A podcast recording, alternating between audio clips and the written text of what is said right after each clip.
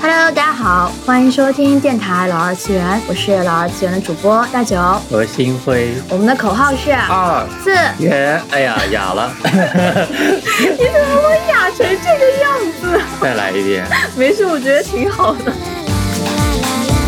昨天我们在家里有朋友过来嘛，我们就一直在玩太古达人。这个太古达人明显超出了我们俩作为死宅平时在家里的那个运动量，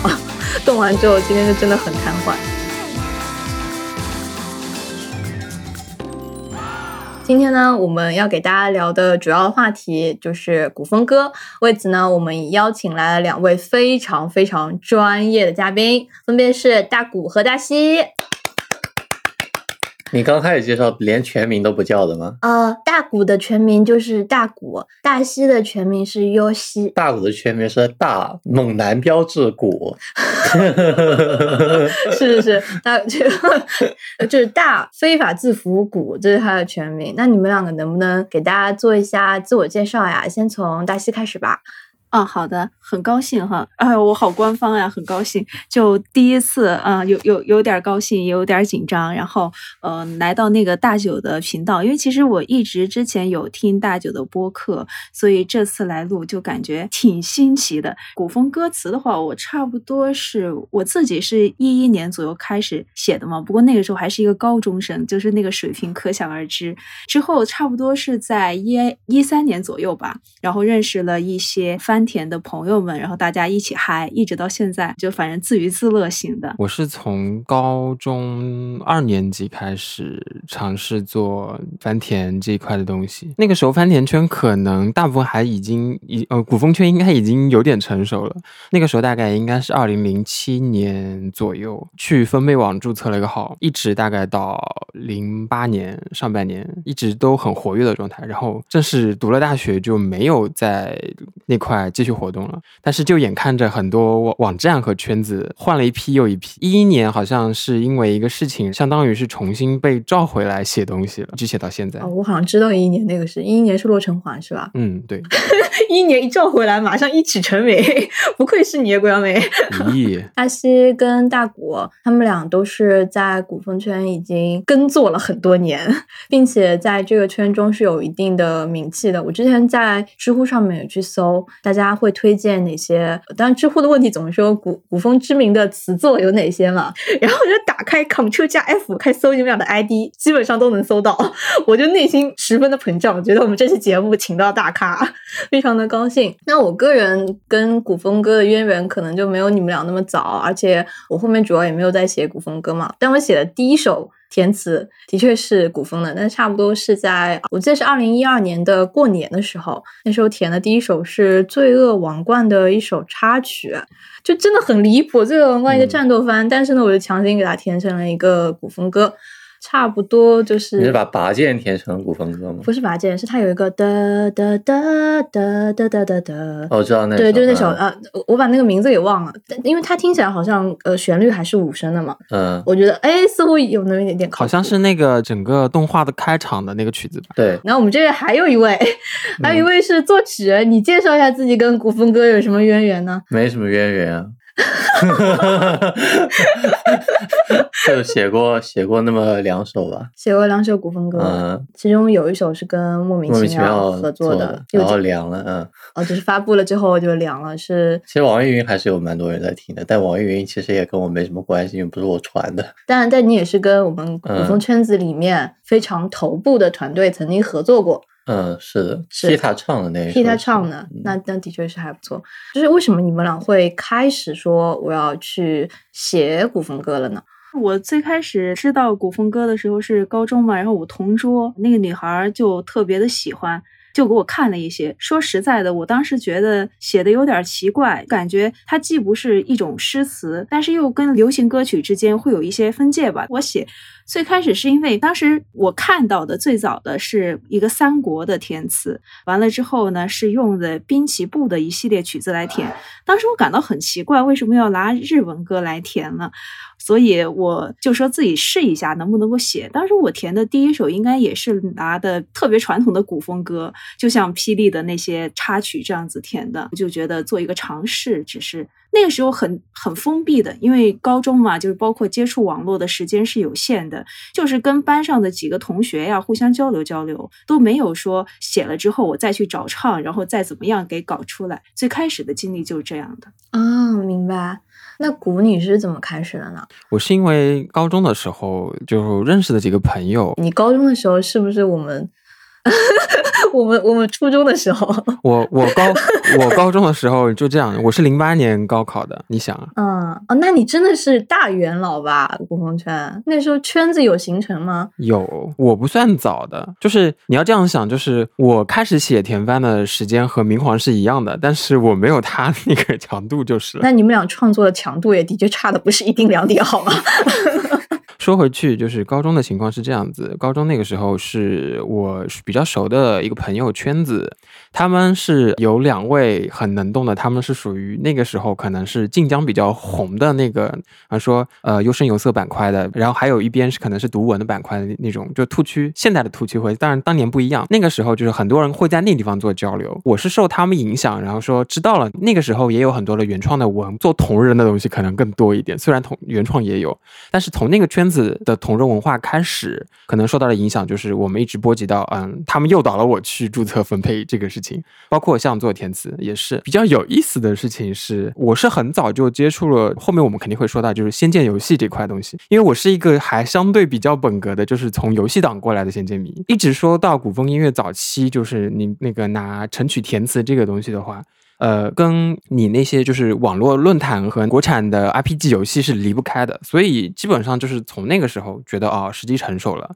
然后就想写点什么东西。当然有一有一大部分的原因是因为朋友怂恿，自己觉得好像也可以，好好像还过得去。这个圈子好像就有很多东西可以交流，比想象的东西要多，所以就逐渐逐渐的就变成了现在这个状态。所以一开始是出于一个交流的目的，说自己写一些东西，做一些同人的创作。那你提到这个就很像我在 Wiki One 上面看到的这个早期古风音乐的一个起源吧。他说我们早期的古风音乐称之为仙侠音乐。说爱好者就是聚集在分贝网啊，还有在《仙剑奇侠传》的一些玩家论坛上面，甚至古风这个名词都是来自于分贝网的这个古风填词的分类。第一首歌是欣然在零五年翻唱的《新绝代双骄三》，就是一个游戏的主题曲《守候》，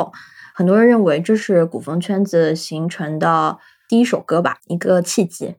一开始你们俩选曲都是前面大西说是选一些真正的偏古风的歌，那你后面的选曲会不会有一些改变啊？我的话基本上没有多大的改变吧，因为填词之前嘛，A C G 方面的接触是我喜欢看那种轻小说。我说实话，那个时候因为年纪也比较小嘛，就会有一种鄙视链，但是我还挺看不起那种古风填词，然后用那种日本的音乐来填的，跟现在很多网易云评论可像了。那个时候的心态。所以，我。对，就就那样。然后，所以我从最开始一直到现在，基本上我的选曲没有说是很大的位移，基本上就是属于，比如我想填现代的，我肯定是会去找一个现代风格的。然后我填古风的，基本上就是比较古风的歌。一般来讲，我不会说去选一个日系的燃曲，然后来填古风。这种情况应该说非常非常的少。嗯，那你说就是找现代，就一般是是找粤语歌和国语歌这样吗？嗯，说实话，我现代很懒，因为我平平时是不怎么听嗯歌的嘛，就是会听一些轻音乐，就是没没人唱的，所以我会直接去我的翻田的朋友他们那儿去看，哎，他最近填了什么歌，好像这个曲子不错，直接就拿过来，很实惠啊，你这个。对，很很很实在。对，现在就是我的了。取快秒卖，挺好的。就你朋友帮你做了第一轮的筛选，他们筛选出来的肯定是能用的，直接拿过来就会比较节省时间一些。那鼓的话，你一开始做翻田的话，你的选曲会选什么？我可能早年跟大西比较像，我比较容易受我身边的人的，就是比方说他沉迷的一些就是文化产品，然后我我可能会去跟着去尝试。这么多年以来，可能。可能也就最近几年，我已经摆脱了这个情况，就是我变成了一个疯狂安利别人的的人。从前都一直是受别人安利的人。我那个时候可能像中学的时候，比较容易受我堂姐，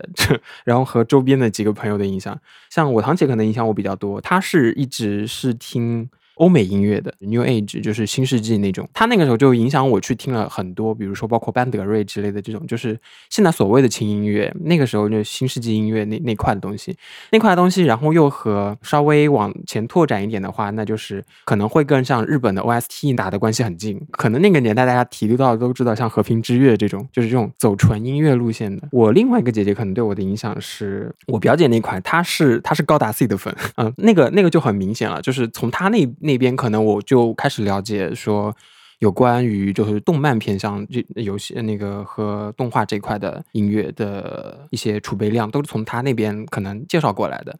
然后。我早年选曲可能尽可能的会从，比方说那个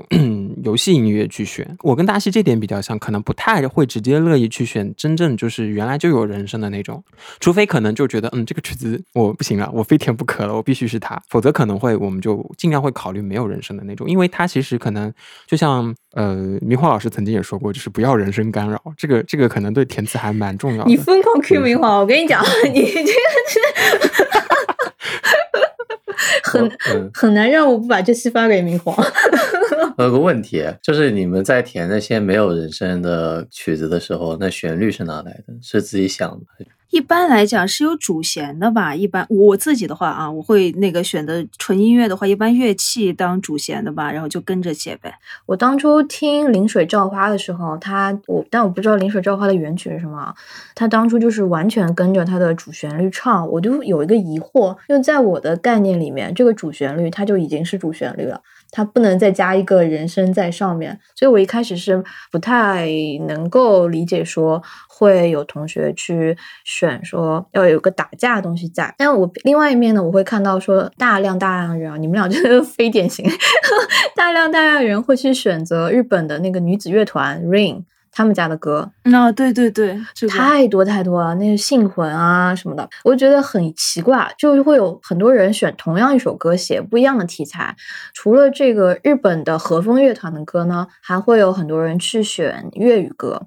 我记得像那时候《盗墓笔记》特别特别的红，有一首歌叫《天真》，它填的是陈奕迅的《浮夸》，浮夸嘛，对对对。而且还有全民系列嘛，什么全民钢琴哭呀，全民什么富士山下呀之类的那种。这个应该。对，我就之前一八年的时候，我今天在搜嘛，就我那时候发了一条微博，是说就是数不尽的电灯胆，地里的尽头没多少里，钢琴要哭几回，吴哥狡兔三百窟，陀飞轮要转多少圈，中午院色号几号才更夜，日日日夜想你，问我过得怎么样，好的很，全部都是大家非常常见。的一些选曲，我会觉得说啊，这些知名选曲甚至成为了我们这个新世纪、二十一世纪里的做填词的人的词牌，大家都是在做这些。对对，就那就有那种感觉。就我发现的一个问题就是啊，填词会导致的问题，就这首歌终究就不是你的。嗯，是的。所以我们可以看到，说越来越多的在古风圈子里面的原创音乐团队是一点一点的起来的。最早的话，应该就是零七年的莫名其妙。那个时候，你们俩会不会有在听他们的歌？我应该一开始就是受那个高中同学朋友安利的时候，就是说到为什么会注册分贝的一个原因，可能就是。嗯，我有个朋友给我推了《盛唐夜唱》和《哪吒》啊，我是那个《倾尽天下》吧，那个时候特别的火。我还记得当时我们考试考试之前，我一同学拿着那个他打印出来的《倾尽天下》的歌词在那看，我还在那个逗趣他，我说你是等会儿要写的作文里头吗？当时我觉得好，这这歌词怎么就是。那种就是很有当年的那个时代风格，《倾尽天下》这个歌的确是，而且它类似于给后面所有就写 A 韵的同学们有一个指导手册。《倾尽天下》就是你在知乎上搜任何一个有关可能古风填词相关的，就是只肯定会有人拿这首出来说。那你们俩在早期的时候有没有也加入一些原创的音乐社团？我好像最早嗯，倒没有很执着于说我要去找一。一个团队或者怎么样的？因为早年可能对网络这种团队的更多的印象是来自于网配圈，他们出作品的时候会很明确的写出来，就是每个每个卡司他可能后面是他是哪个团的。但但是在古风圈，其实好像在早年也没有很明确的对于这个的要求。可能真正有团队意识，是真的是在呃莫名其妙大爆了之后，可能才真正对这个意识有所培养。我大概是一直到一二年才误打误撞哈，就是说进了进了某某几个团队里面，但是大部分可能都是客串。所以我觉得至今来说，团队这个东西其实它是会后面商业化做准备的一个很重要的基石。但是我个人觉得，如果你是从个人娱乐角度，或者说单纯个人过瘾或怎样的角度来说，我觉得这个意义不是特别的大。你觉得就是参与一个社团意义不是很大？就我觉得对个人创作而言，社团这个东西的加成，可能跟你个人的。水平或者是怎么样，那个它还有很多不相关的干扰因素。我觉得社团更多的就是像那个古老师说的一样吧，就是你到了后期之后，包括给商业化做一定的资源的人脉的支撑。然后其实最开始我们都是处于非商业化的状态的时候，社团其实大多数的想法就是我填着填个词出来了，然后有人帮我唱，然后有人混音，这样子的一个。呃，叫做不同的行当之间吧，进行一个沟通。我自己的话，就是因为我刚才讲了嘛，我最开始填的时候，差不多一一年那那一年我是高二嘛，然后我们我的中学是一个高度开放的中学，我们有很多乱七八糟的社团，然后嗯，当时也是受。那个文化气氛影响吧，我和我的同学们也是有成立一个非常小的社团，现早就没有了。随着我们毕业之后，这个就消失了。但是那个时候根本就不在意网络什么的，就是纯粹的我们几个人内部的一种自嗨。然后一直到后来才是说接触到了更多更多的人。但是我很赞同古老师一个看法，就是加入社团与否，对于我个人的填词水平的呃精进没有一个很大的关系，更多的还是看。自己，所以我觉得加社团本身，一是说找一群志同道合的朋友，非常单纯的那样的快乐；另外就是说，它可以让我的一个词变成一首歌，就是这样的一个呃区别吧。一个社团的存在，就是有诸多工种，它可能大家各司其职。还有就是光靠一个人真的要去做一首原创歌的话，其实是很困难的，尤其是对于我们作词的人来说，没有一个歌。我们这 这个所谓的艺术形式就无法存在啊，它不能用来唱。嗯，我记得你不是很早以前在五星上有那种公开招词的吗？就是招招招唱。这个早年要说到分贝网，那个时候分贝网还是有很多就是类似于论坛交流板块的。那个时候我就印象很深刻，各大的板块里面，我就记得应该古风填词的那个小组还是那个还是那个板块。应该是常年热度是最高的，所以说为什么他们至今至今很多古风圈的人还是会觉得分贝网是当年的就是大本营，就是因为这个原因。它除了说给你提供了一个在线播放的作品交流和评论的这么一个平台之外，它其实还提供了很多可能现在很很多人可能完全没有概念的那个东西，或者说已经被吸收到骨子里面的很多现在网站都在做的这种文字交流还是有的。那个时候填词招唱在古风的填词的那个板块里面，就属于每天都会更新，可能几十贴的这种。呃，就是寒暑假应该会更多。那个时候，大家其实都希望有作品可以变成一首成品的歌曲出来，然后会有人帮你完成这个梦想。然后这也是一个大家互相交流的情况，而且这已经涉及到不同的公众了。嗯，我能明白。但前面新辉说，我就早期在五信发的那些招唱，我肯定是希望说有一个人把这个词领走。但对于我来说，可能最多的那个满足感还是来自于，就我把我写好的东西发到了网上。然后下面很多人夸夸我，就是那个成就感，到底为什么 真的做出来了？就完全是因为大家说哇，你写的好好啊！哎，我的心里就美滋滋的。对对对，是的。我曾经收到过那样的评论，就有一个姑娘给我留言说说，呃，你的词就这么放着吧，就跟着那个曲子，我自个儿听听，效果是最好的。希望你的词不要有唱版。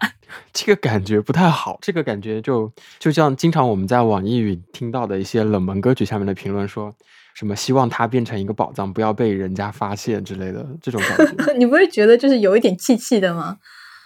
我还好。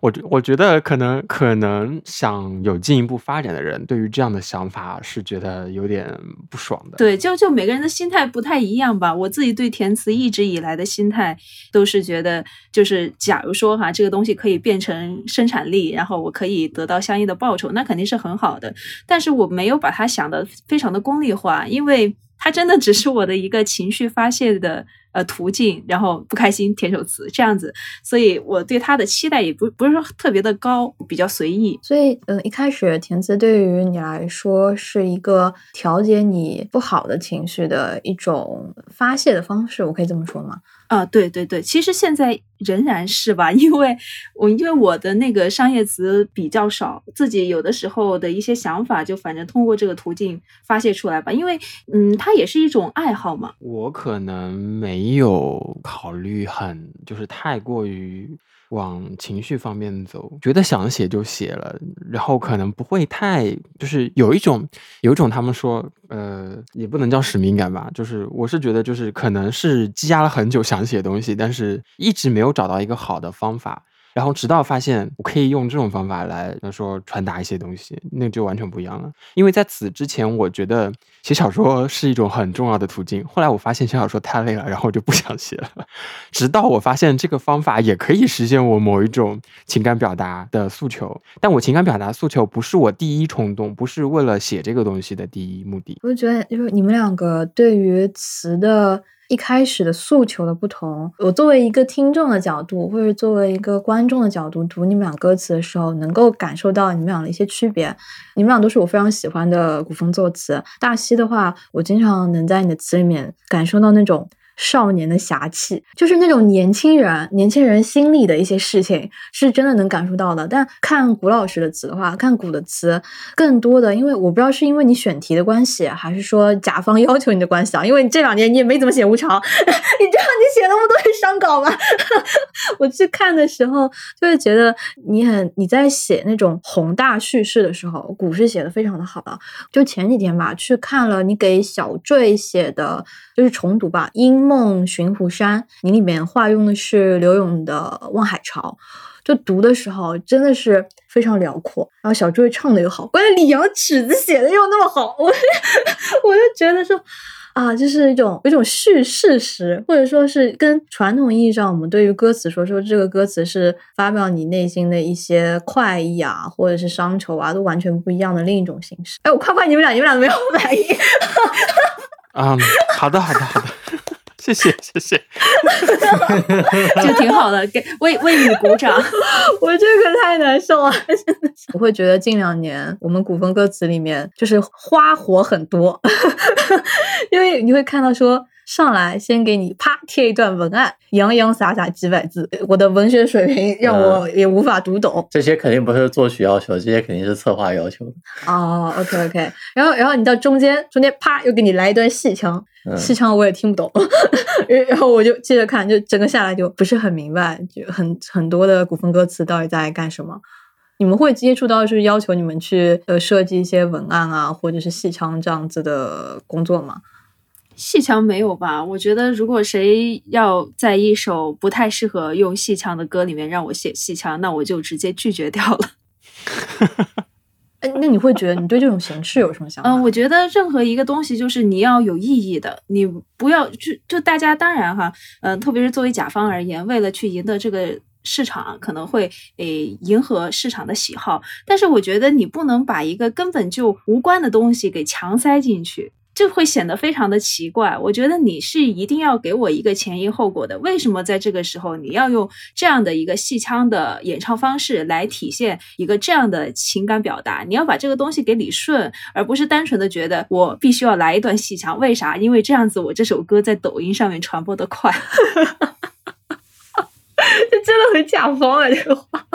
画面感好强烈！真的，因为我不知道你们知不知道，就是会有一些外包的公司呀，就会专门的做那种抖音方向的歌，就是可能一个一分钟的歌曲，它一开始就是副歌，一就是可能两句话完了之后就戏腔，然后戏腔完了这首歌就完了，就是专门为了那些短视频拍，然后那些什么汉服视频之类的，呃，去贴上这样的一些歌曲，这种市场其实。做这种歌的挺多的，哎，我感觉我能想象哎，就是那种换装视频，一开始副歌先上来，然后过了两句之后，啪变成戏腔，他换了一身漂亮衣服，然后开始特效，咚咚咚 在那个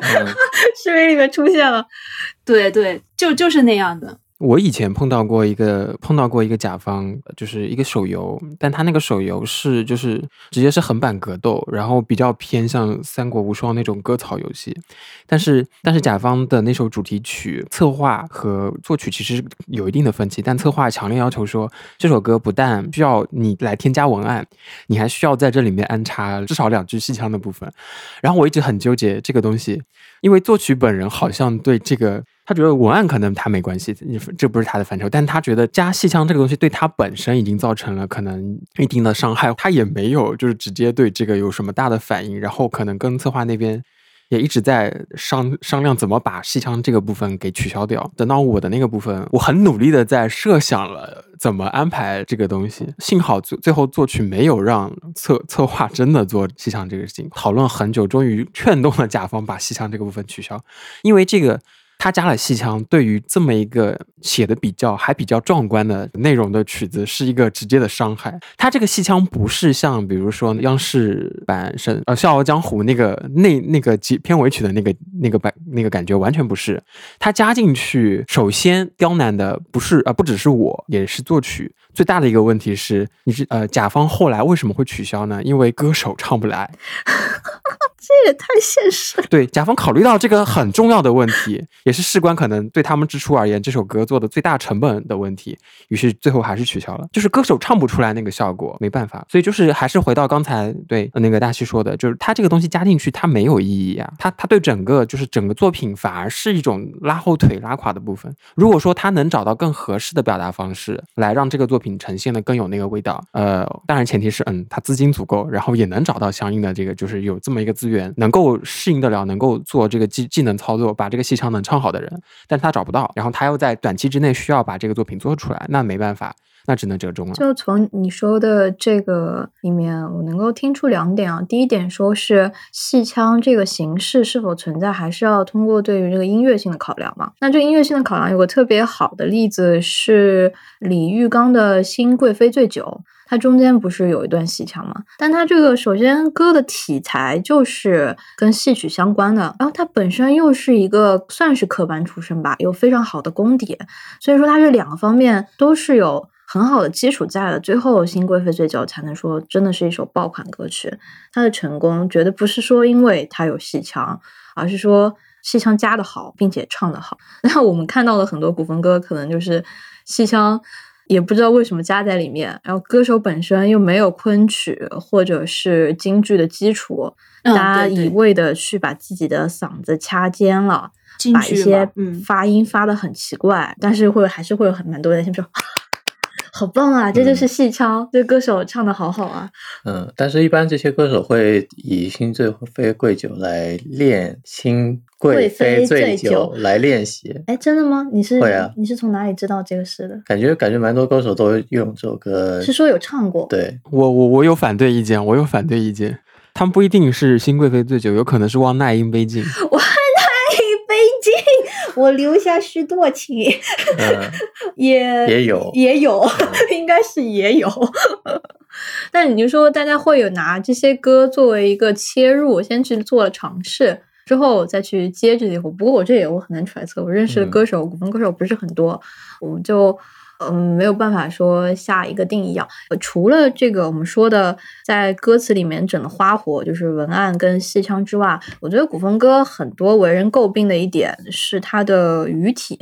就就算是说古风，如果说我们把这个古定义成历史上面古代史的那个古，也就是说大概一百七十万年前，中国元某人。就是 就在一百七十万年前，袁某人大家聚在一起吃饭的时候，有一个袁某人吃的很开心，他啪啪拍起手，就举着拍起肚皮，拍起肚皮，举起他的鸡腿，高歌了两句，并且高歌了这两句传给了其他袁某人，大家也呃以后吃饭的时候一开心也高歌了两句，那这个就是那个时期的，就是对我们来说也是古风歌嘛，然后再往后传，再往后传，那可能就是我们那时候叫原始歌，那时候不叫古风歌。有点太远了。说回更靠谱一点的，可能是《诗经》。《诗经》是我们国家，就是《诗经》是中国的第一本，可以算是歌词总集吧。嗯它里面全部都是歌词。再往下，可能是到了唐朝，唐朝哦不对，后面应该应该是乐府，就汉代乐府会有一些他们这些管理音乐的官吏，嗯他们去收集一些民歌。嗯，对，再到后面说是唐朝，唐朝有新乐府运动，就说我们要把这个诗歌、诗跟歌词拆开，他们有些诗就不能再入乐了，这些诗嗯不能再唱了。再一步步下来到到元到宋词到元曲，再到我们一八四零年鸦片鸦片战争之前，嗯 就是那些，就是我们有大概，我们我们我们差不多有一百七十多万年的这个古风歌曲语体的变迁，从从阿巴阿巴，从这阿布 歪比巴布，从歪比巴布到那个鸦片战争之前嘛，那这个语体的流变肯定是很大的呀。嗯，你说的好快啊！你梳理的好浩大。我不好意思，我自己把自己说乐了。嗯，你继续。这个流变会让我们看到，说现在的古风歌他们的语体就差异很大。有些人会觉得这个不够古，有些人就比如说大鼓的词，很多人专门在夸他的时候会说。唯有大鼓的词最有古意，你知道为什么嗯最有古意吗？是因为洛城环，洛城环啊、我反对，你反我你反对是吧？本人反对，就是我在网上看到了一些这样的言论，说你的词是他他个人看到的最古的词，我就在想，为什么大鼓的词是最古的词呢？后来就我觉得是因为看他的体吧，就是可能觉得他的体更加接近于赋的那种感觉，所以就觉得，哎，这感觉特别古，比你写出来像唐诗宋词还要古，就是非常肤浅的一种认知。嗯，就是因为他一开始洛城环是楚辞那种感觉，就是时期更遥远，所以离我们距离我们没有没有更远。哦，嗯我来说一下真相，《洛城环》是随便写的。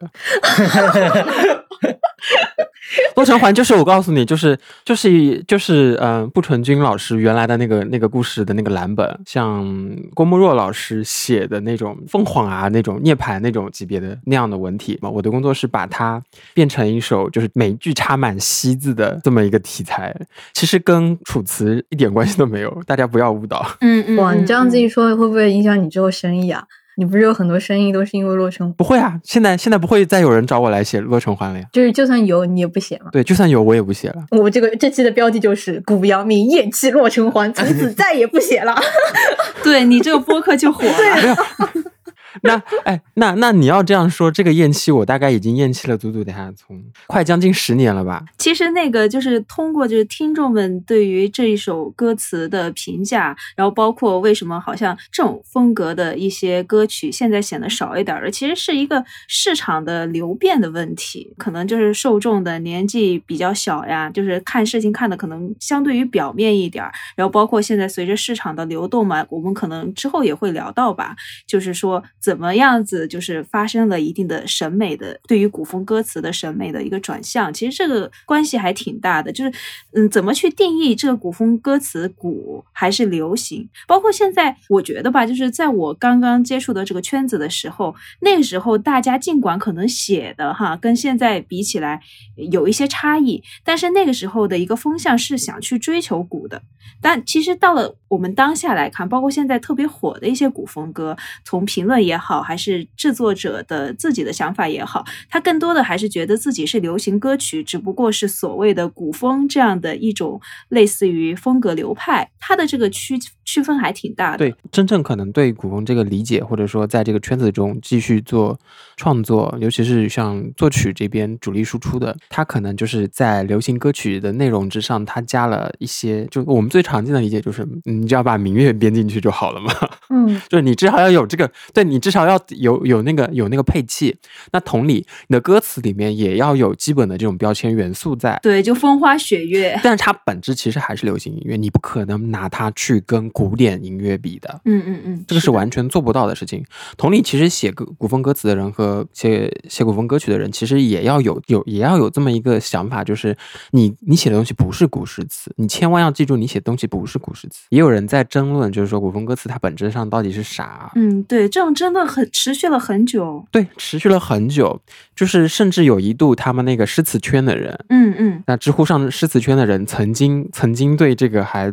还发起过很大的就是讨论，然后可能贬，当然对他们来说肯定是贬大于褒嘛，对吧？但是事实上来说，我觉得这两个圈子如果要直接比较的话，其实我觉得有互相可以，当然我是觉得古风圈可以有向那边去，就是古风歌词圈可以有向诗诗词圈那边多学习的内容，这是真的。是的，我我很赞同。反过来，我觉得他们来看古风歌词，可能是真的觉得没营养，这个事情就是板上钉钉的事。我自己感觉的话，就是因为我觉得歌词和呃诗词之间就有很大的区别，因为刚才大九也提到了，可能嗯春秋战国呀，就反正先秦时期的那些文学题材嘛，呃诗跟那个歌还是有一些差异的，一定要把两个去匹配就不太合适。包括我，因为我也有写诗词的朋友们嘛，大家都知道我们那个宋词啊是有词牌的，是可以唱出来的。但是那个东西呢，它是一个古代的东西，二是说没有办法完全融合到今天的现在的，可能主要是取自于西方的我们当下的一个音乐体系里面去，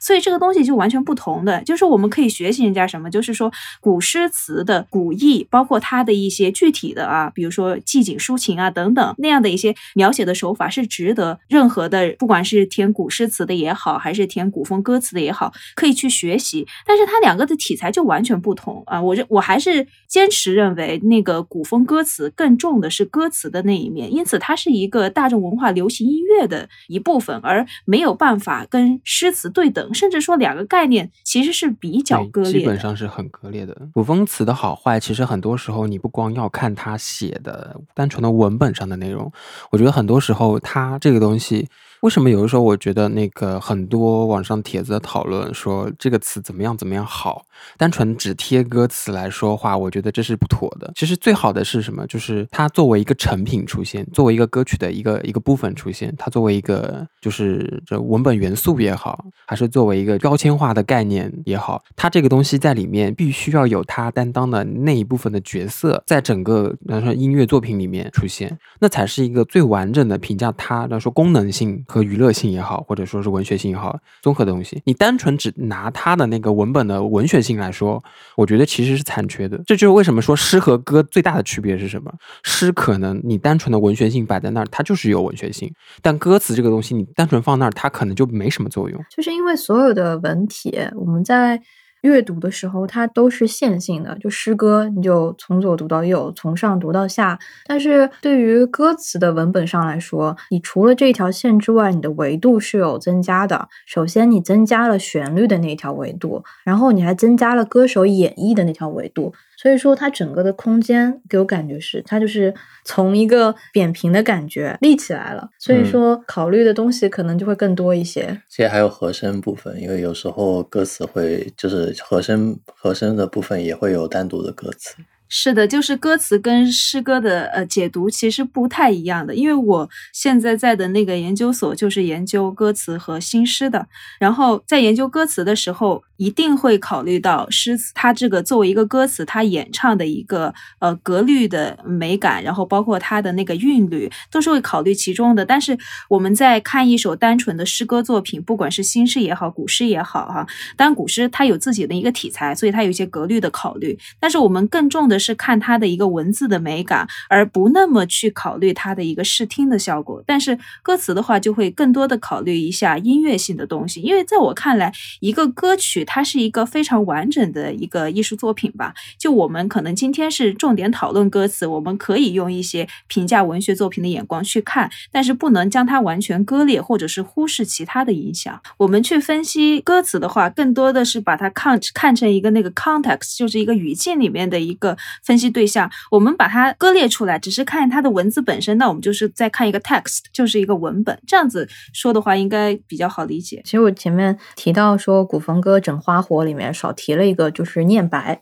嗯，这是在流行歌曲里面非常少用的一个手法，但是在古风间中间却非常的常见。这个吧，这个我觉得其实我们我你如果一定要说有一点渊源，这个东西，我觉得。传统戏曲里面确实有这么一些，就是有有这个叫不是大家都知道吗，什么唱念做打，对不对？唱念这两个东西本来就是唱念做打，那唱念这两个东西就是不同的，就是比方说演绎方式，它为什么要并列？就是说大家可能很多人第一是这样子，就是我们去欣赏，比如说传统剧目，就是传统戏曲剧目的时候，这个角儿他演的好不好，可能很多人第一反应是。他唱的好不好？很多时候，对于一个舞台，就是戏曲演员来说，他唱的那个部分，其实只是他所有的内，就是表演内容里面的一个部分。念在传统的戏曲里面，它和唱的重要性基本上可能是齐平的。那比方说人人物在吐台词，那为什么为什么说戏曲这个东西里面它很重要？很多唱段就是念着念着他就唱起来了。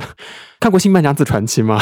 就是那种感觉，对。那它这个东西是什么？它有一个音乐引导性，很多时候它的念和唱是先就是彼此互彼此互相和谐，然后互相呃间隔，作为一个是相称的东西的。你会经常在比如说在昆曲舞台上看到，说角色 A 在唱，角色 B 在念，但是他们两个是之间互相搭配，或者说就是说一段一个唱段中间它还会出现就是夹白衬词这种东西，它本身就是来凸显说他唱词以外想要表达的言外之意，于是。这个东西其实在中国传统诗歌里面，或者说嗯传统文学里面，我觉得它它是介于诗和歌之间一个很重要的东西，就是念。但是念白这个东西吧，你要说它真的有背景，那我前面这背景已经说了，有一定的关系。但是现在当代的古风歌里面的念白。我觉得很多时候，他有点就是画猫不成反类犬，画画虎不成 画猫不我到底在说什么？非常的有道理，这是哲理。就我的体验来说，嗯，你的体验感觉主要还是因为词格太少了，就是整首歌的歌词内容太少了的话，可能词手会觉得，哎呀，我想表达东西没有表达完整，那能不能给我再加一段呢？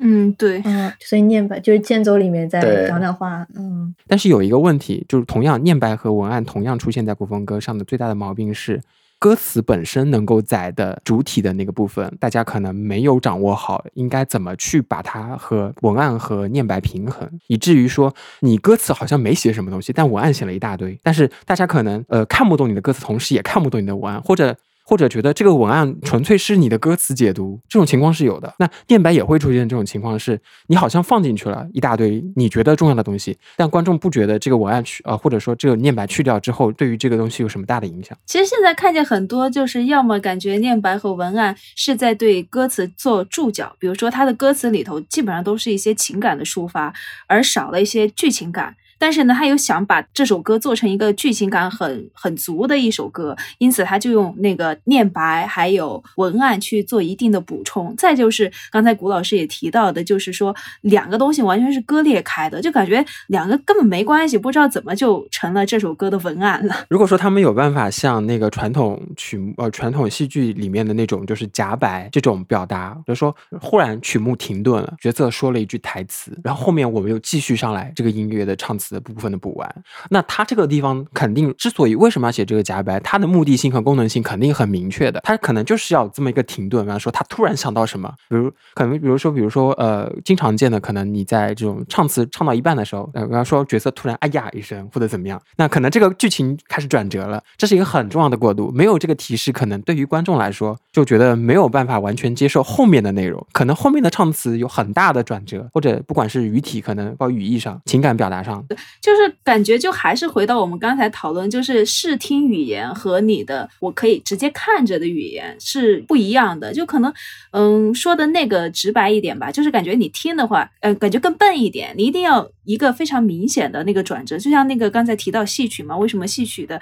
有一些语言呢唱法那么的夸张？其实也是一个提示，就可能目前的古风歌词的念白尚未啊，可能做到这样的效果出来。就是文案可能是一个累赘，嗯，我可以理解他们的目的是什么，就是希望大家能够更加就是对于这个歌曲的，比方说进入有一个前期的了解或者怎么样，不管是引入，比方说嗯一个信号也好，或者怎么样导读也好，就是类似于嗯论文前面的摘要，为了让大家筛选 看这个是不是我的菜，对，这样子一想就是把这个歌词想成论文，我一下子懂了太多。是大家都写过论文，就有这个苦恼，触及伤心往事。那那个有时有时候你会觉得是这样，就是念白有些时候是，如果说是一种补充，你会觉得它是不是就是某一个地方忽然拿过来的引文？我觉得念白就是会有那种感觉，就是脚注。有一点像，忽然插进来一个一个圈，它的它的字号和下面的那个正文是不一样的，是不一样的。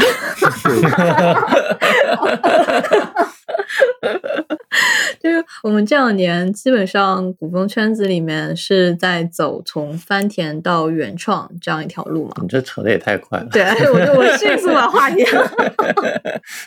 那个脚注实在戳到我笑点了，你知道吗？我不能沉浸在那个字号不一样里面。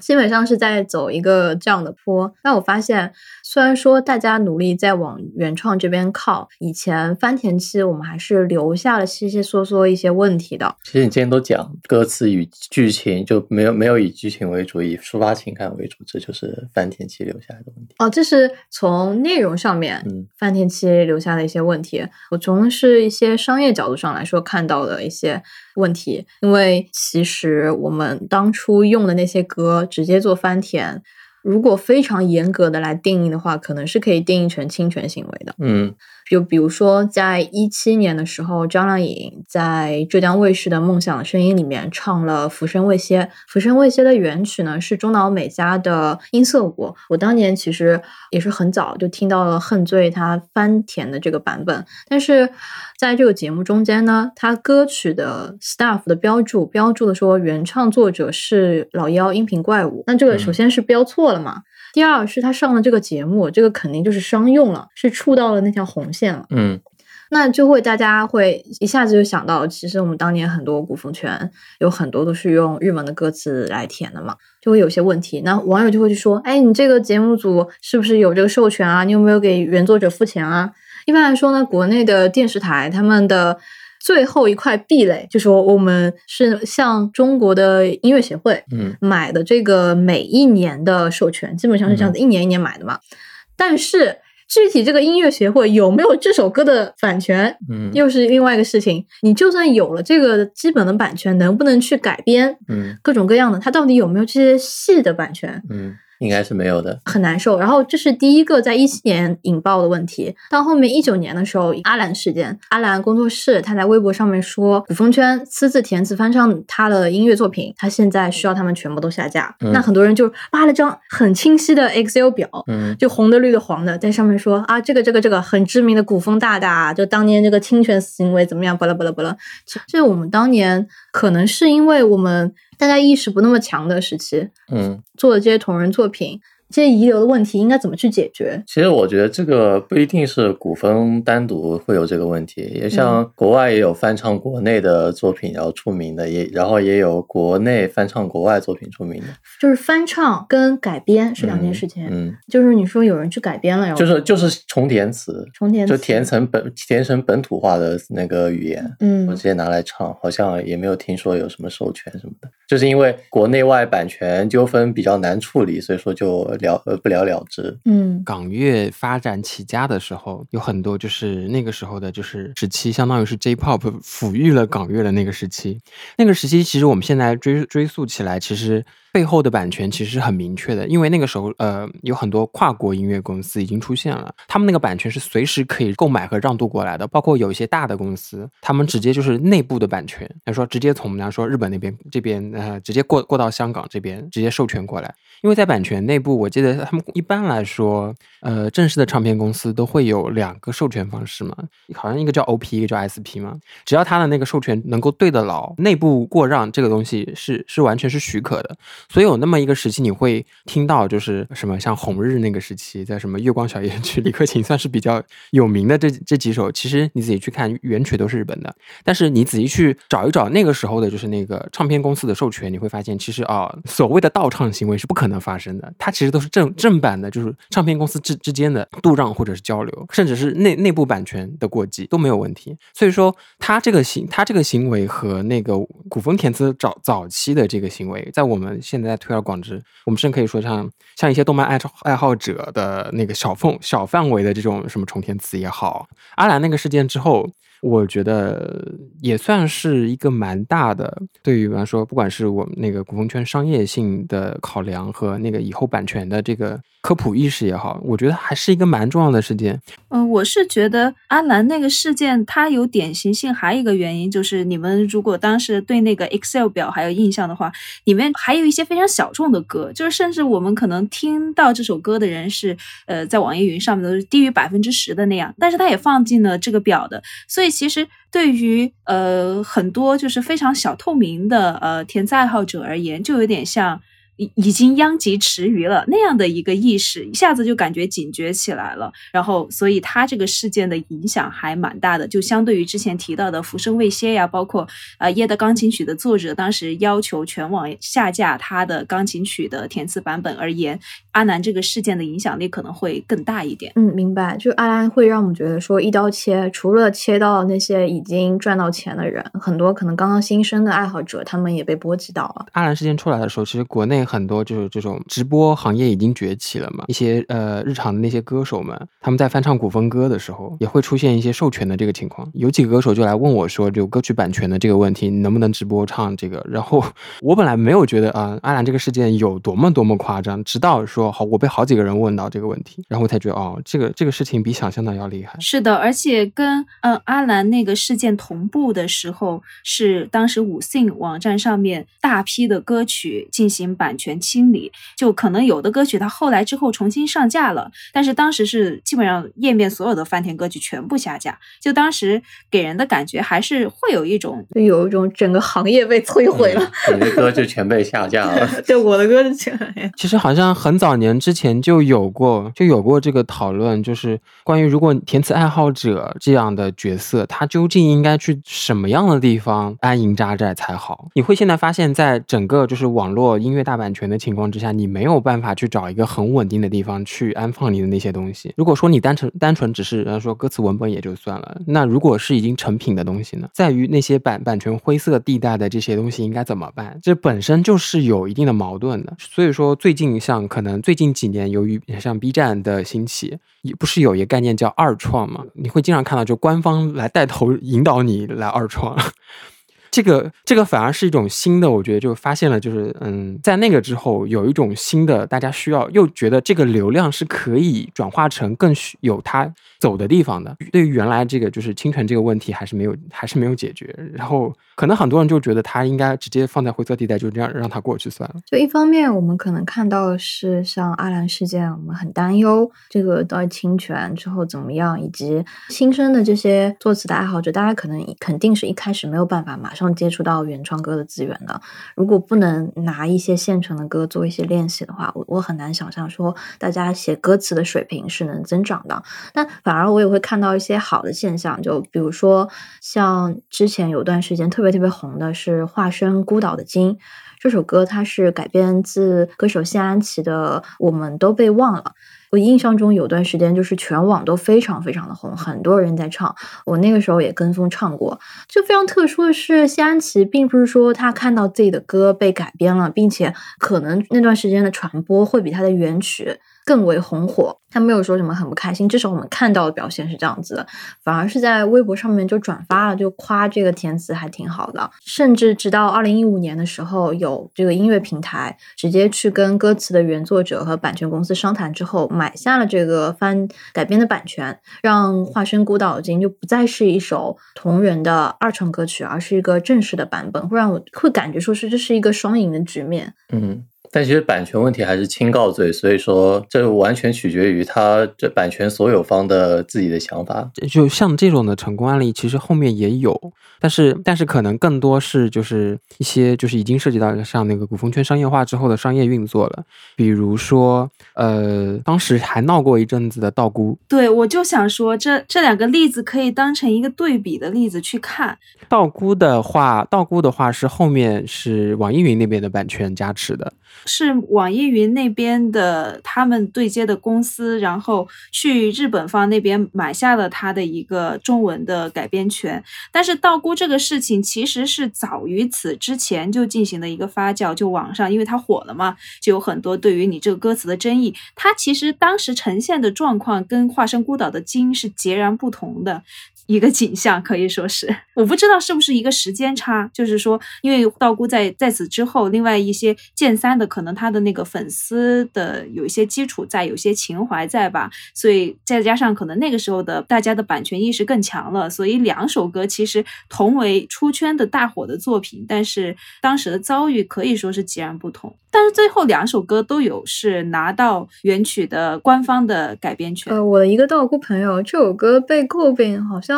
我我我我也不敢说记记得特别清楚，是因为这首歌被买下来之后，它不再是作为一首剑三的歌曲，而是作为一个别的游戏的歌曲，网易旗下的一款游戏。原本大家在那首歌里面寄托的情绪，因为它这个版权购买之后给了一个别的游戏，就是你的回忆被嫁接了。那可能是比较难以接受的反向营销啊，反向营销倒也嗯。但是我想说的就是说，其实它不一定对于那个资本方而言，不一定就是一个坏事儿，因为它其实主要就是想用这首歌来吸引一下那个已参与的，呃，所以就就算是他可能资方肯定已经预料到可能会对一些玩家的那个听感啊，就是所谓的情怀打一个折扣，但是其实对于他来讲，我能够吸引你来到这里就是一个成功了，因为其他的就是说你是否要决定来下载我们这个游戏来玩，它还涉及到其他。他的因素嘛，歌只是一个一个棒棒糖而已。小妹妹跟我走。那我们前前面也会聊到很多，说古风圈的这些歌曲越来越多的会受到一些资本的关注，古风歌也迎来了许多的商业机遇。那这个商业的开端究竟是在什么时候呢？开端我记得就是。呃，对于我们我这种非常 普通的人来讲，可能对于我来讲，古风歌商业化了，一下子就感觉有一个里程碑式的记忆，是莫名其妙在南京开演唱会。但是我记得，呃，包括好像是莫名其妙，他们的创始人之前就说过，我们在此之前已经接过不少的商单了。就就总而言之，就是他们之前应该是接触到了一些商单，包括跟游戏合作。但是在我看来，商就是古风商业化就用一个。爆发期吧，就是开始一个爆发期，还是在那一次南京音乐会之后吧。当然，我不我不了解里面的内幕。我有印象的话，我有印象的话，大概是在应该是在满汉全席最全盛开始往线下铺路的那段时间。我不知道和和和那个和那个古风音乐会那个线下到底谁更早，但我没记错的话，满汉其实有人兼线下演唱这个事情，应该可能会早于古风音乐会。哦，对，因为我记得。满汉时间还挺长的，对，满汉其实没有想象的那么 那么短，他他早年还是有很多历史的。但是我我其实最早我看知道有满汉这个，因为他们不是最开始什么 YY 上面还有一系列的活动嘛。当时的朋友就是有一群小女孩，可能呃那种腐女的心态哈，就去给他们什么字幕，当时字幕 YY 上字幕还放花什么的。然后当时有一个姑娘就跟我说，我就去围观，我当时觉得天呐，就。我我感到很震惊，因为他跟我之前了解到的做古风音乐的，可能像莫名其妙之类的团队走的路线完全不一样。我觉得，就我们接刚才那个主线话题，就是它商这个整个古风圈商业化的，我觉得它是跟外面大环境是接轨的。很简单一个道理，你想一想，那个时候其实 YY 直播已经满足不了大家欣赏歌曲这件事情了。那么那个同时，就是视频直播行业已经开始崛起，然后然后国内的各各种，比方说影院和那是 live house 演出这种这种环节，就是场所开始增多，也开始放开，就申请资质和条件。那么线下 live 逐渐逐渐的，也因为比如说像像 B 站之类的，再比如说像什么大麦这种，包括像这种呃漫展和演出，也逐渐逐渐在在那几年增多，于是大家有跑线下的机会就多起来了。同时，就视频直播行业这种东西，它可以垂直通往每个用户的手机。那但是，前面这个铺路铺路的是智能手机的普及嘛，这也是一个很重要的阶段。那从这个时期开始，就所有的商业化准备基本上可能都全。对，而且我觉得，嗯，古风就是大家不可忽略吧，就是我们现在可能听古风提的少，听国风提的多。国是啥？就中国嘛，对吧？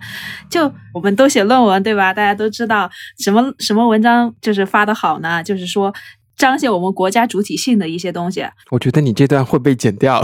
对，肯肯定会会被剪，就是会会做处理，对才行哈，不然的话就可能就就过不了了。对，从此之后你们只能在苹果的上面听这个博客。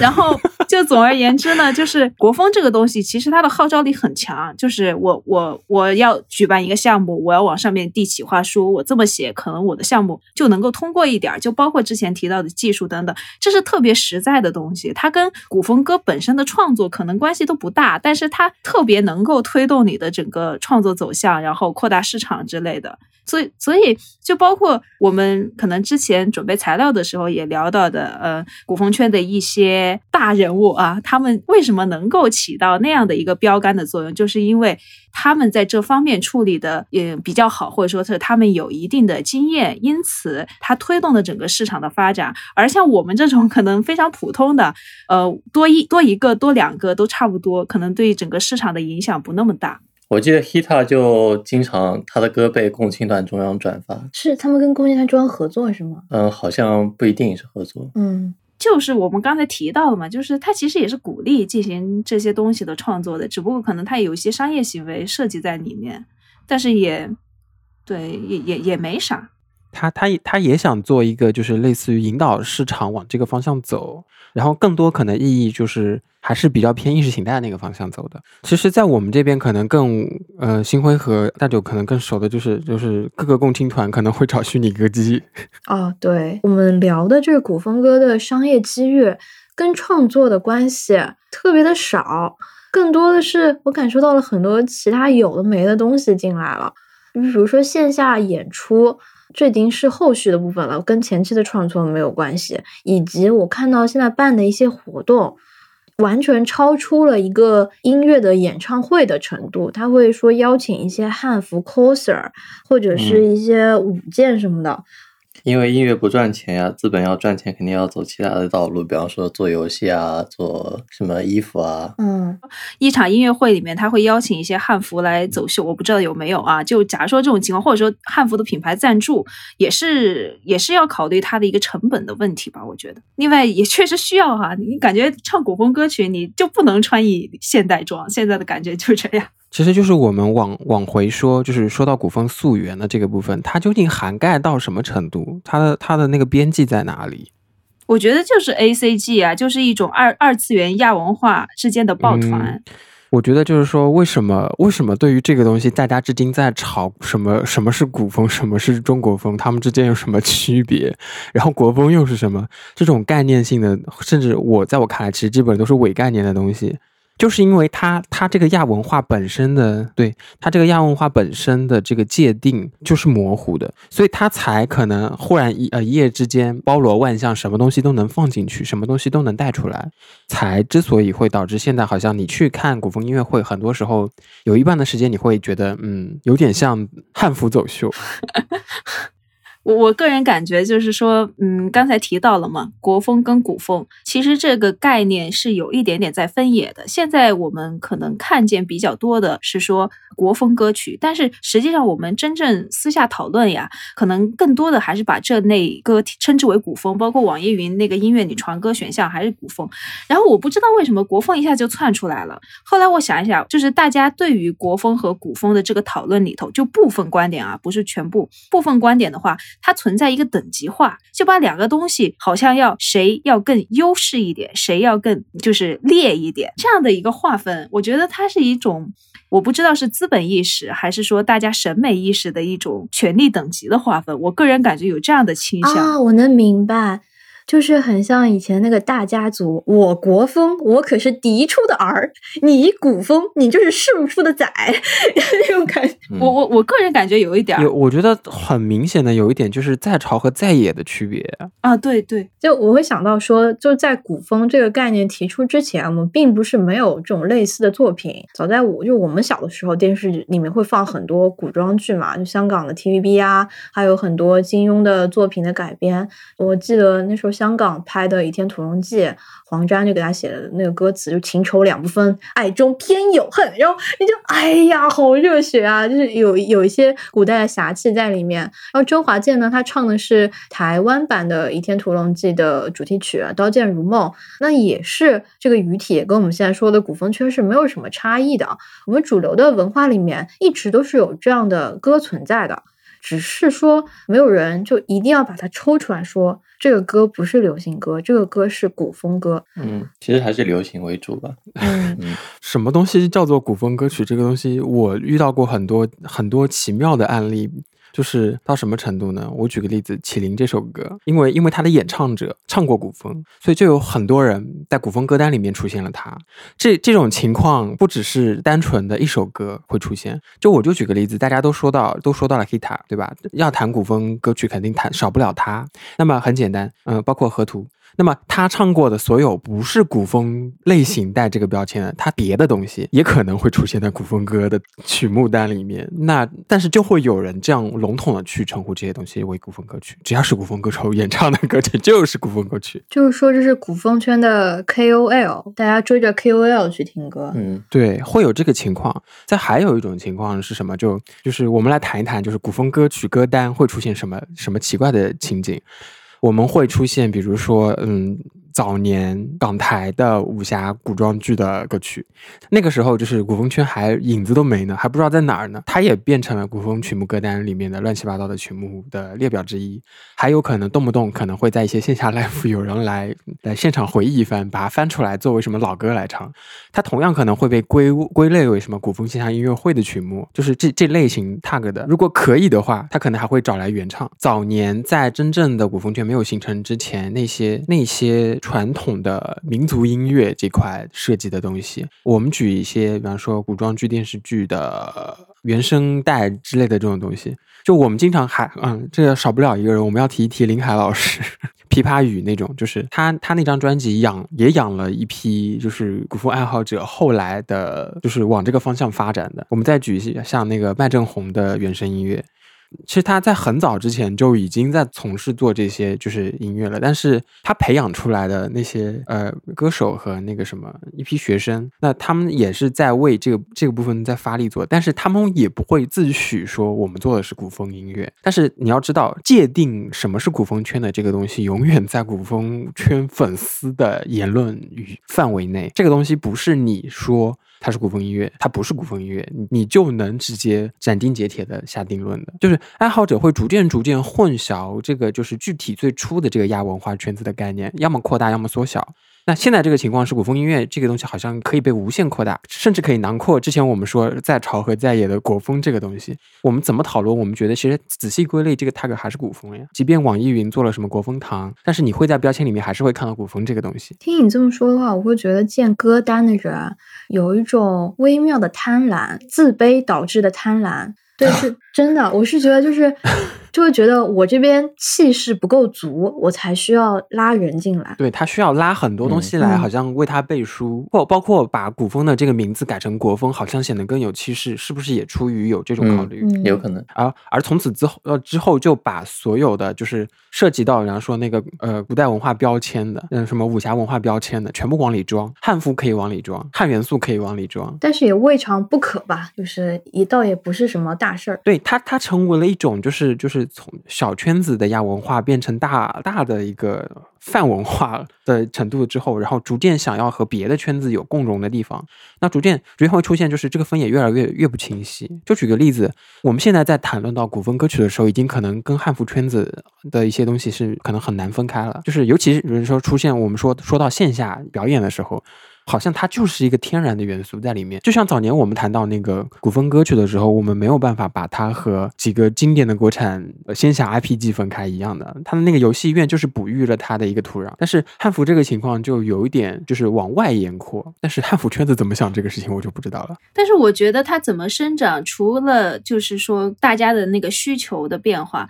另外就是说那个嗯，因为现在很多歌曲商业歌曲嘛，它其实就是呃一种消费力，它需要让你呃把那个呃汉服呀，把你的歌融合在一起。比如说现在很多古风歌曲都是在抖音这个平台上面传播，甚至可能你随便问一个路人，就说哎你听过古风歌吗？可能他说哎好像听过，我在一个呃一个那个博主的短视频里头听过。那这个短视频里面有哪些元素？就可能就是汉服，然后古风歌，就通过这样的一种他有意的引导，可能他自己是为了赚流量，也有可能是他给汉服宣传呀等等，把汉服给古风歌绑定在一起了。就像开始最初说的那个仙侠，然后跟古风歌相绑定，只不过仙侠和古风歌之间的那种诞生与传承的关系，就是影响被影响的关系吧，是一种自发的、非功利的。而我们现在看的，可能它更多的是一种被动的，然后功利的行哦，我能明白，就是这个古风歌天然有它的带货优势。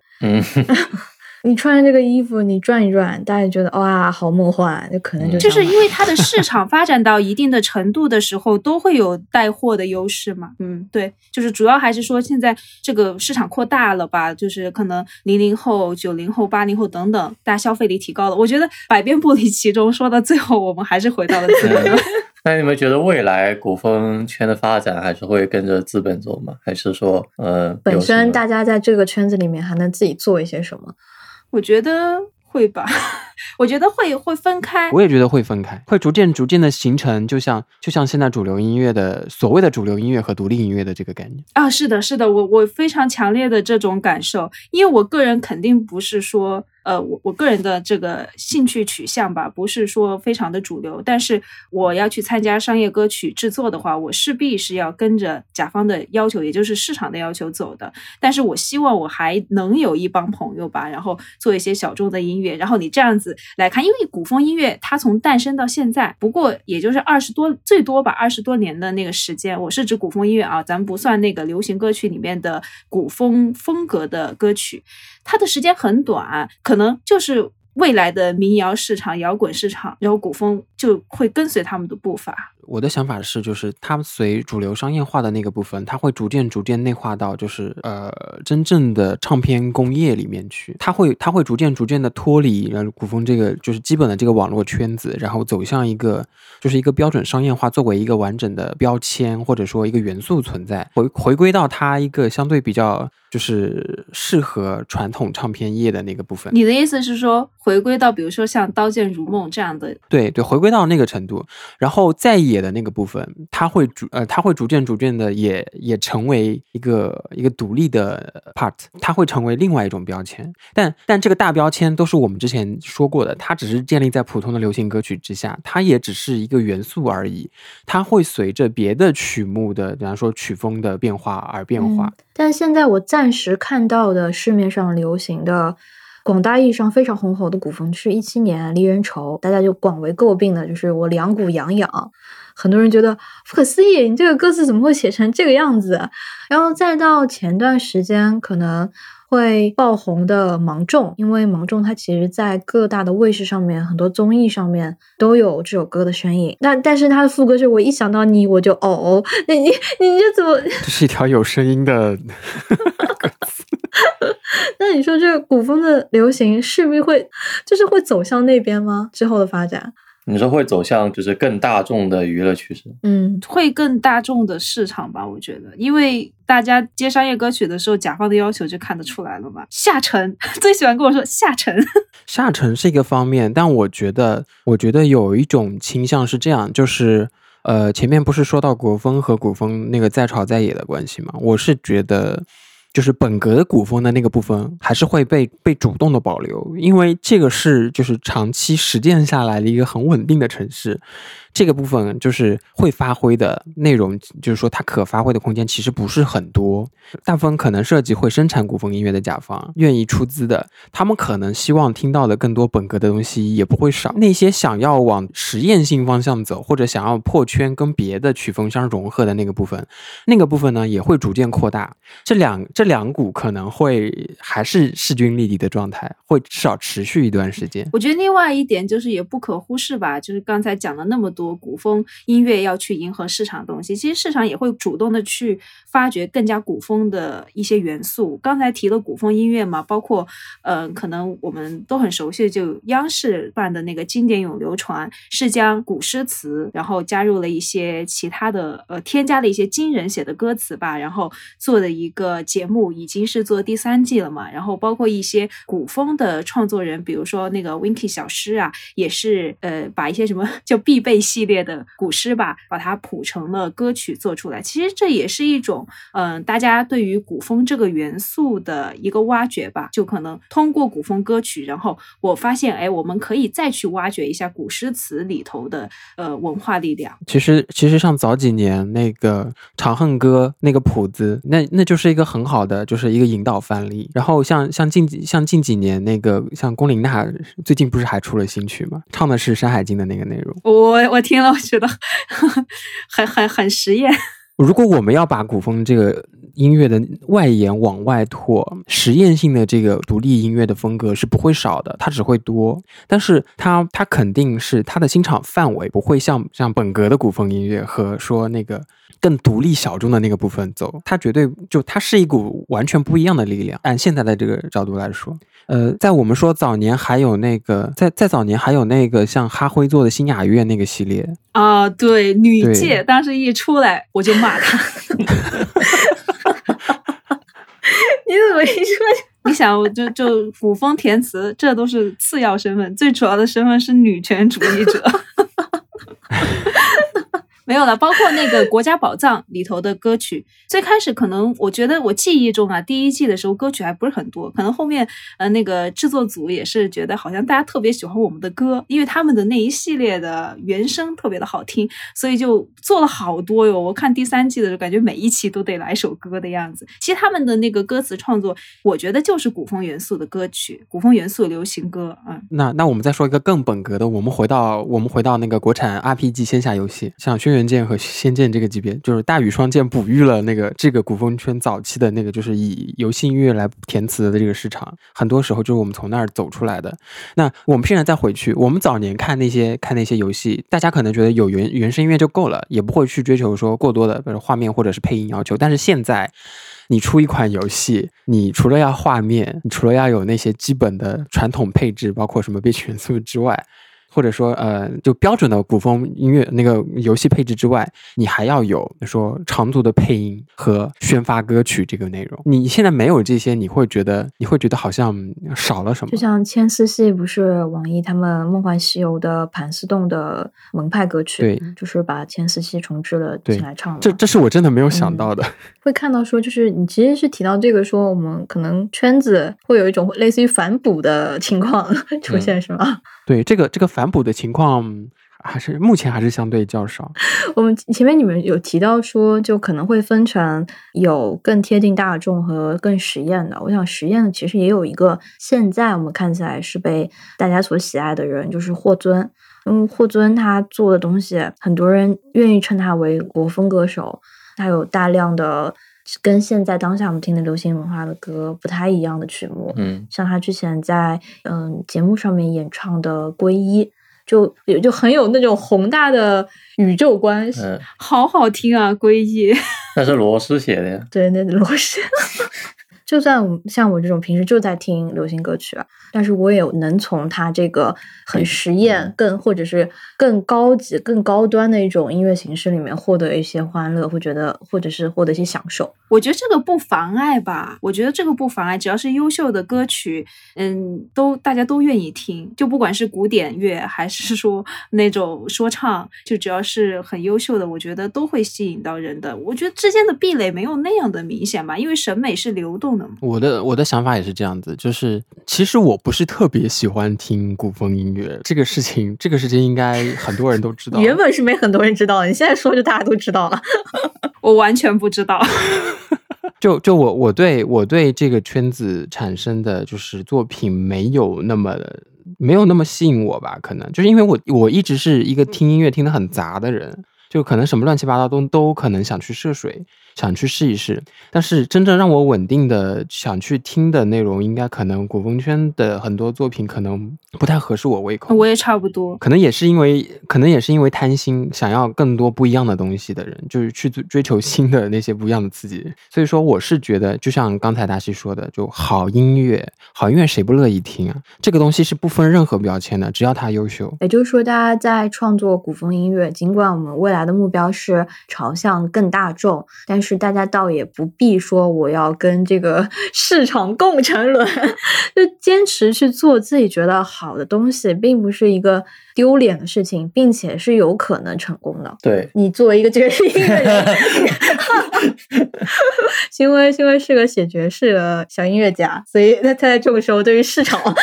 市场啊、大众啊，没有，我觉得坚持啊，我觉嗯我觉得还是看吧，就是毕竟大家都现在当初填词那部分人都长大了嘛，那有饭掐肯定是还是要掐饭的。那在掐饭之余，可以写点自己喜喜欢的东西。对，然后我也会看到说，当初我们这批一起就是大家有共同的兴趣爱好，喜欢古风的人长大了之后，有些人开始获得了可以分配资源的机会，嗯。我就会看到有些明显感受到那个甲方嗯，本身是圈子里出来的，所以他下放给乙方的自由程度就会更高，乙方就能更好的自由发挥，这个出来的曲目就可能跟更下放的市场的曲目的需求不太一样。有可能会有这样的一个现象吧，因为他们，因为他们其实很多跟我们做直接联系的一个甲方，他们又是跟一些音乐库呀、音乐公司，就是大的那些厂牌的乙方，然后他们其实也是想从中去做协调，因为他们从这个市场里面出来，就可能他们最开始是学生的时候，就在里头填词也好、策划也好，还是干其他的工种也好，之后自己可能以策划的身份会再去拿到他们甲方的资本那个资金，然后找一些相关的朋友来制作歌曲。那这个时候，他其实。也也是处于一个周旋的状态吧，一方面是想认取得那个自己甲方的认可，赢得这个市场；另外一方面呢，呃，又是希望给予乙方一定的创作空间。更更重要的就是说，把他自己脑中的这个设想、这个方案给做好。还是心怀热忱的人。我感觉就大家都很不容易。就包括刚才讲，为什么就是除了但恰饭是好的，希望也还有一些时间做自己想做的音乐吧。很多时候也是就是为了赢得快乐嘛，因为大家成年人，然后都是社畜了之后，就越来越明确快乐是多么的重要。千金难买我开心。OK OK，那我们最后说点开心的，你们俩能不能各自提几个喜欢的古风的作词呀？哦，不能重复啊，先说那个人有优势，呃，既然名额有限，那我就先把青世老师给说了。可以说三个吧，就给就每个人说三。说三个，古老师说我认识的只有两个，不是你一定要说古风。难到了古老师，没三个。那好吧，我前面 Q 的最最多的那位，就最后还要再 Q 一波明华。我跟你讲，你这一期 Q 了他三次。我一直喜欢他的文风，但是很难模仿得来的那位。哦，那你这么说，我知我好像知道是谁了就。是我可能九牛二虎是，泽行是吧？对嘿嘿嘿嘿嘿，我还是很了解你的。那你是现在说了两个、三个，三个说三个是吧？那大西呢？你能不能也提三个？大西应该应该提的很多。对，我就很多了。那个，我我就说几个吧。我个人就是我个人比较喜欢的，可能我提名的比较小众，也是啊，借那个大九和星辉的这个平台推荐一下他们，沾一下你们的光。哎呦，我都不好意思了。我想说，第一位叫藤六君，我个人是非常喜欢他的歌词的。他的歌词有两个优势，一个就是说，我认为他的歌词可能翻填的比较多啊，嗯，是很很容易唱出来，就是非常的顺口。这一点其实在古风歌词里面是相对比较难得的啊。另外就是说，他的歌词是我非常喜欢的，呃，但这是一个个人的审美取向。我的审美取向是比较喜欢像传统诗词一样的古韵比较足的，他的歌词差不多就有那样的感觉，让我读起来非常的舒服。嗯，怎么说呢？就是我看他的歌词，感觉是一个呃民国的人在写的感觉，当然也可能是因为他出身中文系等等啊，都有一定的关系。然后呃，第二个想提的是大白玉兰，嗯、大白玉兰应该现在可能写的比较少一点，他之前的几首呃作品我就提一下那个痛，然后还有呃登登山者吧。Sorry，我我我不确定是不是叫这个名字。然后还有长治安，嗯，大白的话呢，呃，一是说，我觉得他的那个情感的运用很到位，就是我们刚才提了那么多，就说一个词填完了，中间插一练白出来，搞半天看完了还是没懂你在写啥。那但是大白的词就不会有那样的问题，他是一看就知道在写什么，但是同时他也具有个人风格，另外他是具有一定的那个文学审美性的，所以我比较想推荐他的。然后再一位的话，因为我们今天推荐古风的，那我就想就写就说古风比较多的吧。想推荐，哎呀，我推荐的都特别小众啊！我想推荐斜兰，就是那个 倾斜的斜，栏杆的栏。他也是一位目前应该没有没有写的了。他之前的创作量还挺大的。他的风格可能相较于包括古老师推荐的那几位，然后我刚才我提的这两位而言是比较不一样的。他的风格说的接接地气一点，就是比较秀气，比较婉约。但是呢，他的词有一点点像，嗯。像那个谢灵运的诗词的风格啊，是比较，啊是比较舒爽的，但是。呃，可能找他的词有点困难呀，因为他也好好久没有填了，我不确定各位可不可以找到。嗯，因为他也写一些民国的风、民国风格的歌词，我觉得写的还是挺不错的，就推荐大家去看一下。因为他们三位可能相对于小众一些，可以且去搜一下吧。我不确定啊，大家可不可以 搜得到他们完整的歌词？那我我我也推三个最近还有在发歌的人。一个是迟毅，就迟毅，我看他写的东西，一直觉得他是个很有巧思的人。其实你们俩，我看你们俩写东西，你们俩也很有巧思。我我之前在做准备的时候，我就看到朱大西写的那个歌的歌名叫《朱颜辞镜》，然后我就就啊，你就光这个歌名就打翻百分之九十九的人了。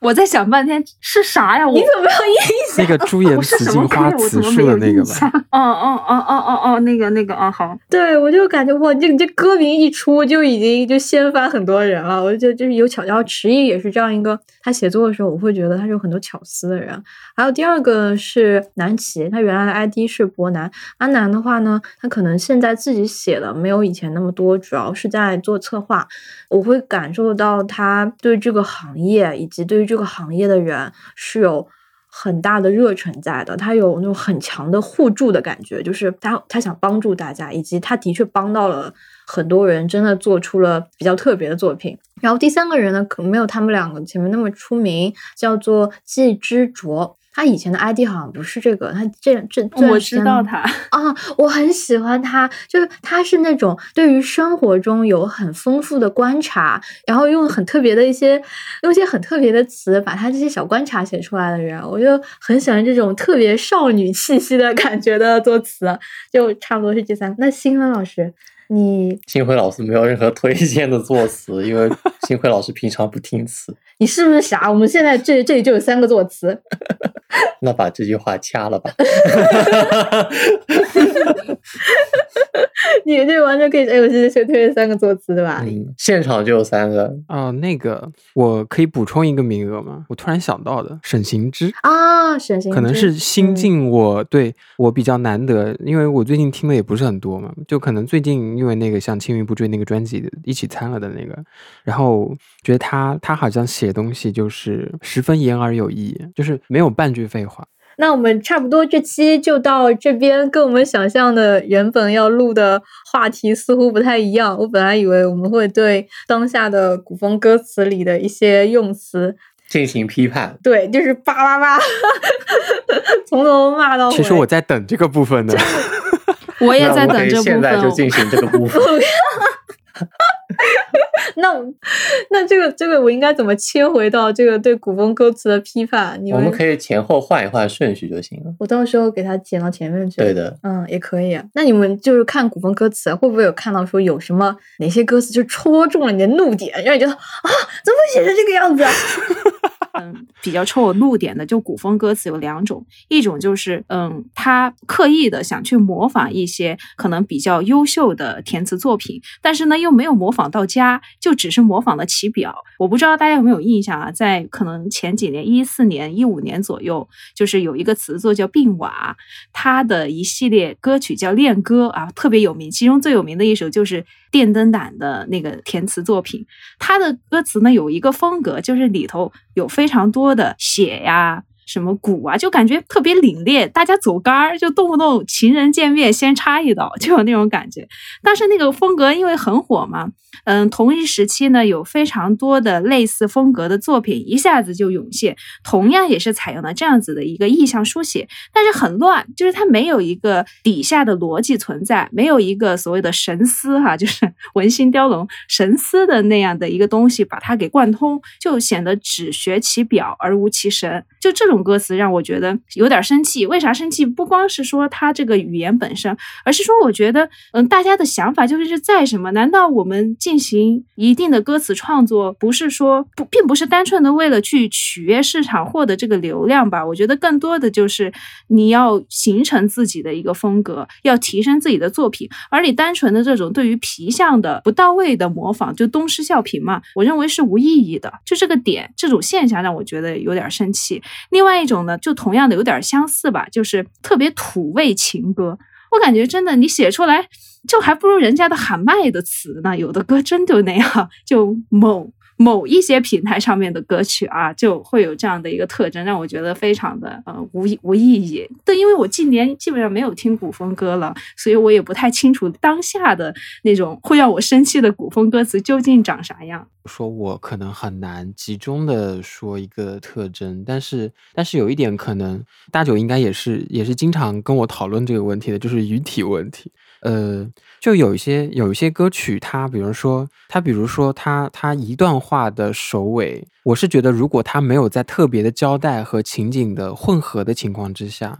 呃，它不应该出现过于强烈的就是就是语体年代的明显特征的变化。所以其其实像我自己也也做过这个实验，但是我自己觉得效果很不好。可能有人感觉不到，我只有我自己觉得。我就举个拿我自己开刀好了，就是我虚拟少年那个虚拟少年是一个很典型的，就是 我觉得前后整个语体切换的还很生硬的这么一个作品。就它很明确，你一边是一个很现代的，像那时候在玩游戏副本一样的这样的。情景，然后你出现了很多，比方说科技名词，但是另一面需要你表达一个，比方说古风画面，这个东西就是我从来没有遇到过这么割裂的需要表达的内容，但是我很，我已经很努力的把它串起来了，但串起来的这个结果，最后其实我不是很满意，就满意到我甚至要拿拿它来做反面教材，就是这种语体，你你也许可以吧，但是我自己觉得很并不成功。就是像你这种案例，能够举很多例子，就是我觉得这是一个很极端的例子。但事实上有很多时候是这样子，就是说，如果你在没有特别引用和呃特别交代的情况下，你前面出现一句，比如说前面出现了一句《诗经》一样的结构，但是后面你用大白话，然后如果你是交错着进行，我觉得你可以是在互文或者怎么样，我我都觉得可以原谅。但是当你的这个就是你的这个同样一篇东西突破了好几个年代的时候。这个这个这个，我是觉得这个洪荒之力是哪里来的？这个是这种情况，其实有的时候是还还蛮频繁发生的，在你没有频繁引用，或者是。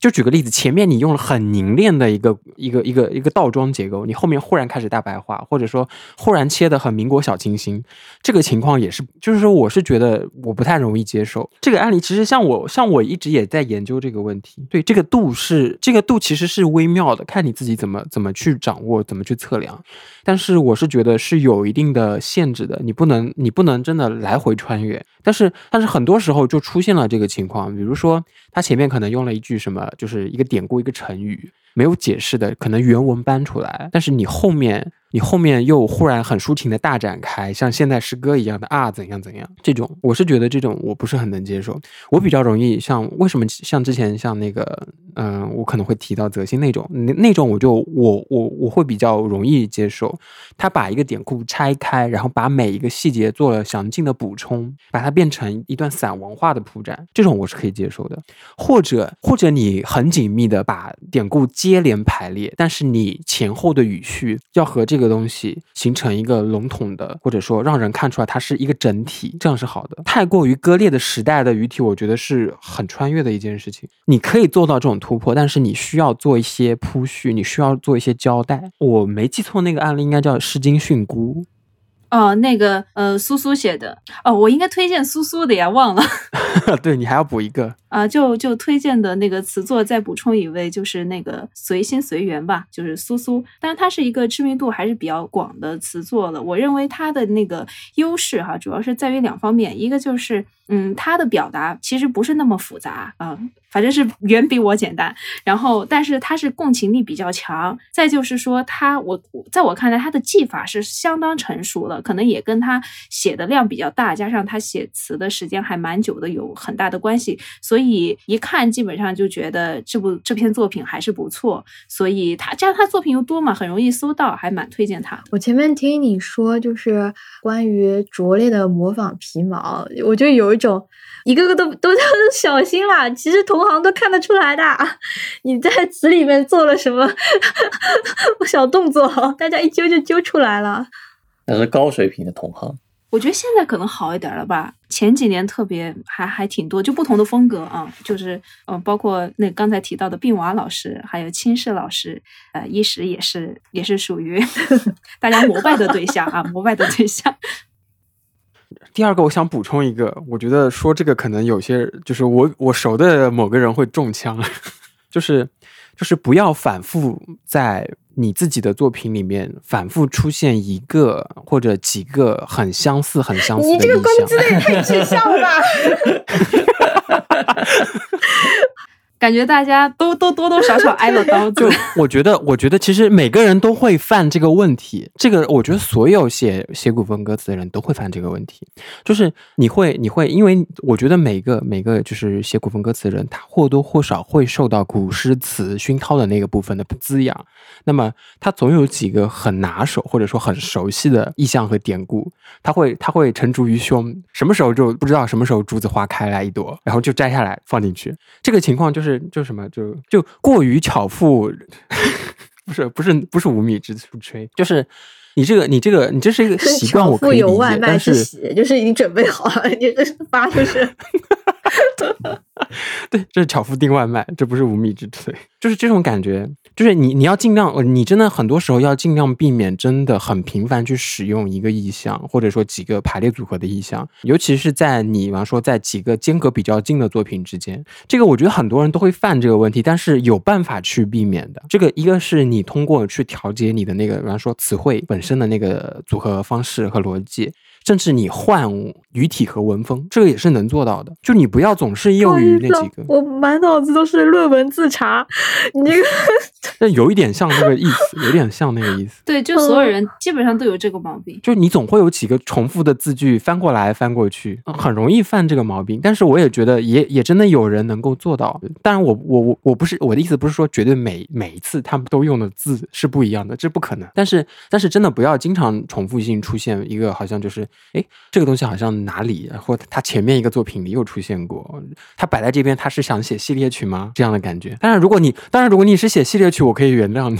你这也太犀利了，但是很高兴你能点出这一点啊。那差不多，我们今天的节目就到这边，特别特别高兴大谷跟大西可以来到我们节目。我尤其是我特别高兴有女孩子来，我们节目的女嘉宾太少了，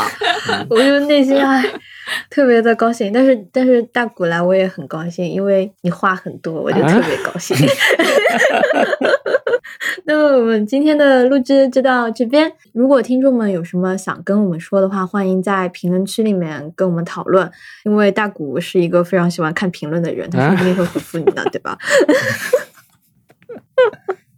那么今天的节目就到这边，谢谢大家收听，大家拜拜，拜拜拜拜。